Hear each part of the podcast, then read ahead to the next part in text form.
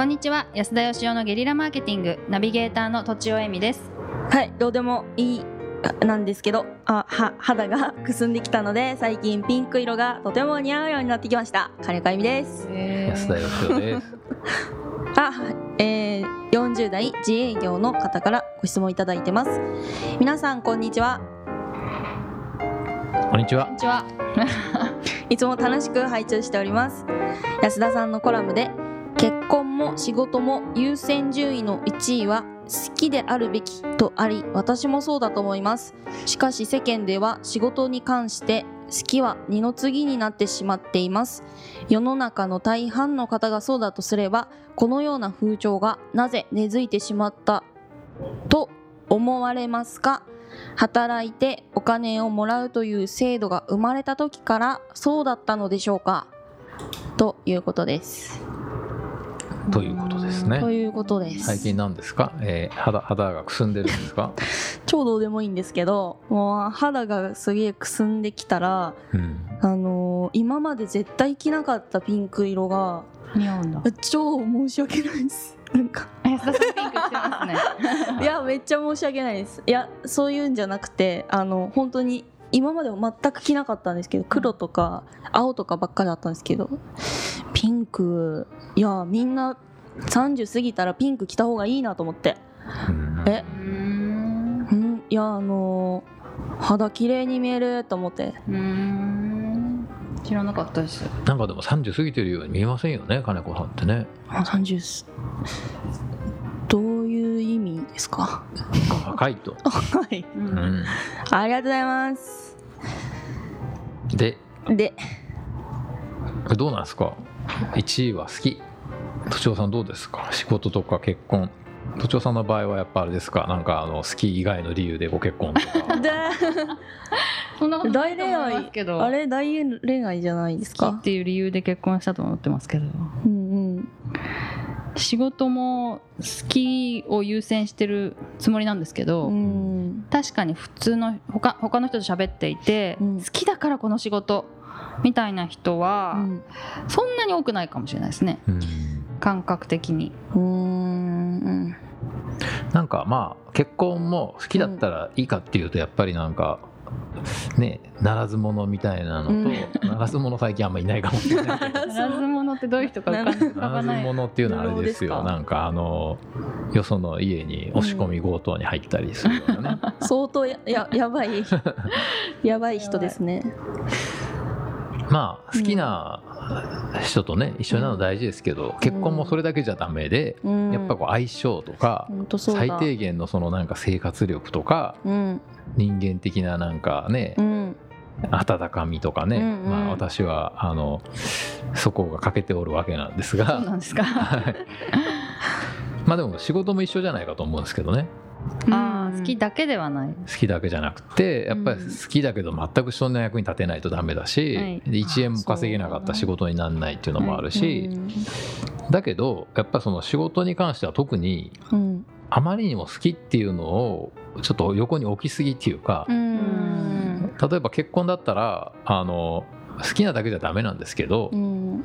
すごい大好きな人と今付き合って結婚しようと思ってますって言ったらあおめでとうっていう感じじゃないですか、うん。はい。でも仕事だとすっごい大好きなことをやっててうん。今あの働いてますって言ったらうん。なんかそんなんで食えんのみたいなうん。風なのがすごくあるような気がしましてうん まあ例えばねミュージシャンになりたいとか アーティストになりたいと絶か対出てきますよね自分でなんか会社作ってやりたいとか言ったらう、ん。いやいやお前そんなの世の中舐めすぎてるよみたいな風になるじゃないですか。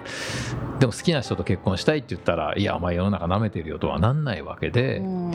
やっぱり特に仕事に関してすごいその損得っていうか稼げるかどうかをものすごくこう重視しないといけないっていう風潮はとってもある気がします。うん損得。ううん。んでもなんか自分の僕の知る限りやっぱりそのある程度以上稼いでる人は大体みんな自分の好きなこととか得意なことやってるイメージがすごくありますね。いいですよね。まあ、得意でないとダメダメっていうかそんなにうまくいかない気はしますよね。でもそうじゃないケース多いですよ。やっぱすっごいストレスためながら本当はなんか営業とか全然向いてないんだけどうん。やり続けていってちょっと病んじゃったりとか。でもめちゃめちゃ稼いでるんですか？めでもめちゃめちゃ稼いでるっていう人いますよね。はい。だからもう仕事以外で発散したりとか。得意じゃないんですかね？得意なんじゃない？んですかね得意え？得意なんじゃないですかね？嫌だけど得意ってことですよね。できちゃうけども精神的にはすっごいストレスが溜まってすごい我慢できちゃう人なんですかね、はいはいそうすると、私得意と好きをすごい分けて考えるんですよ。はい、安田さん割と近いでですよね。考え方として。近いですね。一、緒に考えるっていうか。うん、え近さと遠さ。うん。得意なことが好きなことなんじゃないかなと、安田さんは。私は得意なことと好きなことが全然違うんです。うーん。不得意なことを好きになったりします？でも。しますします。全然関係ないと思います。例えばどんなこと？え例えば例えばあの、うん。競歩で日本一になった人がうん。陸上全然ダメだったんですって、うーん。だけど走るのでもとにかく大好きだったんだけどずっと走ってたんだけど全然速くなくて、まあ競歩だったら速かったって言ってましたけどその人は走るのはだから得意じゃないけど大好きでずっとやっていたと。でまあ、あの競歩については好きと得意が合致したのかもしれないんですけどはいはい。だからなるほど。ずっとレギュラー取れないけどずっと同じスポーツやってるとかそういう人はやっぱ得意じゃないけど大好き草野球みたいな。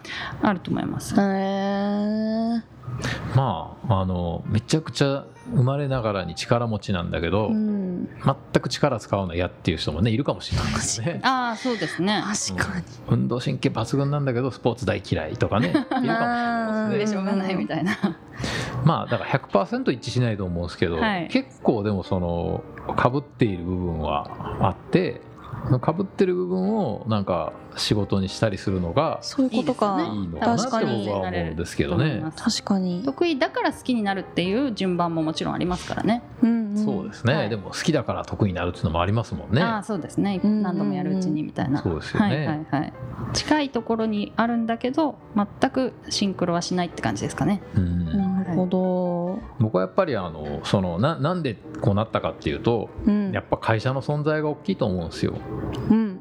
もともとはもともとどの辺まで戻るかによるんですけど、うん。1,000年ぐらい前はやっぱりそのものすごい体力のない人が体力使う仕事とかをやろうと思わなかったんじゃないかなって思うんですよね。